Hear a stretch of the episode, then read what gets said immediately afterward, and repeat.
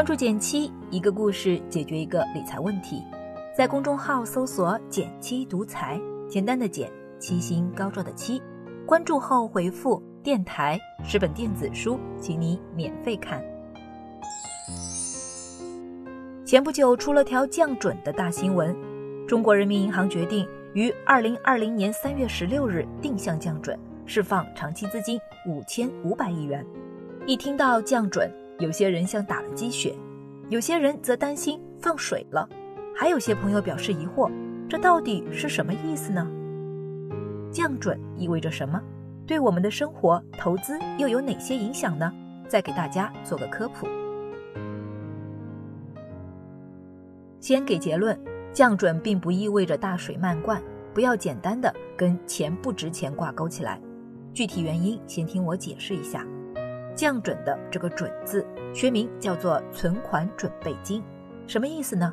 给你打个比方，一般我们赚钱后肯定不会揣兜里，稳妥点的方式是存到银行账户里，安心。假设攒够一万元的你跑去银行存了一个一年期的定期，接着银行也不会让这笔钱闲着，作为以盈利为目的的金融机构，银行会把你的存款。以贷款的形式借给需要的人，并赚取利息。不过，存款不能全拿出去放贷款，为什么呢？因为要保持一定的流动性，方便大家取钱。就拿这次疫情来说，不少人工资不能正常拿，但日子还得过下去，只能动用存款来生活。如此一来，取钱的人大幅增多，而借出去的钱还没收回来，想想就替银行捏把汗。为了阻止极端情况发生。央行和各商业银行之间做了个小约定，每收到一笔存款，就抽一定比例上交给央行，而这比例就是所谓的存款准备金率了。理解了准备金，就不难理解降准了。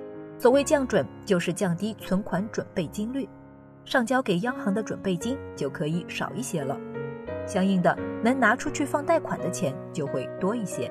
根据这次央行的降准力度。预计可以向市场释放五千五百亿元的资金。央行收这笔钱主要有两个目的：一是确保所有银行在面对取款需求时能应付自如；二呢，作为监管方，保护准备金不被滥用，并在必要时调控市场。重点解释一下第二条：假设原来的准备金率是百分之二十，那每存一百元，银行要上交二十元给央行，余下的八十元用来放贷。如果央行说，降准百分之一，那准备金率就变成了百分之十九。未来银行每得到一百元存款，只要交十九元给央行就行了，余下的八十一元都能用于放贷。别小看了这一块钱的差额，成千上万个累加，再通过贷款效应，就能在市场上释放出五千五百亿的长期资金。这下你该明白了，降准就意味着银行能借出去的钱变多了。但细心的小伙伴可能已经发现，这次的降准带了“定向”两个字，是什么意思呢？简单的说，是为了让这笔释放出的流动资金能更有针对性的去到需要它的地方。按这次央行的通知，此次降准的目的是为支持实体经济发展，降低社会融资实际成本。这次疫情短期看对经济还是有不小打击，线下消费的人少了，但对很多商家来说，房租照付，工资得发，手头资金越来越紧张，活下去不容易。而这次定向降准，目的就是让各商业银行加大对他们的支持，合适条件下发放贷款，帮助他们渡过难关。说到这儿，都是对企业和社会的好处。那对我们普通人的投资理财呢？具体分析前，先分享两个读懂这类宏观政策的小窍门给你：一是看是不是在预期之内的。二是看延续了过去的趋势，还是一个明显的转变。按这两个标准来看，这次降准趋势是在预期之内，力度也是合理范围。一般来说，情理之中的信息，短期内并不会对投资市场有太大的影响，因为市场价格会反映大家的预期。如果预期没有太大变化，价格也不会剧烈波动。事实上，降准这样的货币政策真正发挥作用，也不是一下子的。非常不建议大家因为一个降准就立马做投资决策。有了这个大基调，再说说楼市、股市和债券市场。先看楼市，从历史看，只要出现降准，对房地产行业一般都是利好。毕竟，房地产作为高负债行业之一，通过降准能缓解不少资金压力。但根据央行的说明，这次降准所新增的贷款会更精准地投向实体经济和小微企业，而房住不炒的政策目前看来没有发生改变，所以大家还是有需要就买，投资房子一般人还是不要碰了。再说说股市，短期内突然释放的利好可能会鼓舞大家情绪，而情绪也是影响市场的重要因素。但我还得给大家泼泼冷水。情绪的刺激肯定维持不久，股市长期的上涨还得看更实在的价值。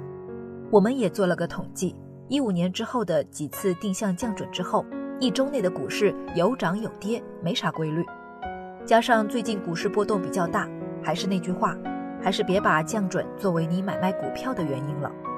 除此之外，市场上流通的钱多了，也会有一部分流向债市，所以降准对债券市场算是个小利好。从数据上看，历次降准对债市的影响也符合这个规律。有相关投资意向的朋友可以留意一下。最后多说一点，最近央行的政策大多是在周五股市休市后公布的，就是希望能够借周末的休市期让大家冷静冷静。央妈都如此用心良苦了，大家还是要多几分冷静。不要轻易因为一些消息、政策、情绪去操作、去抄底，尤其是最近市场风险比较大，希望你能坐得稳、看得远，保持自己舒服的姿势去投资。好了，今天就到这里了。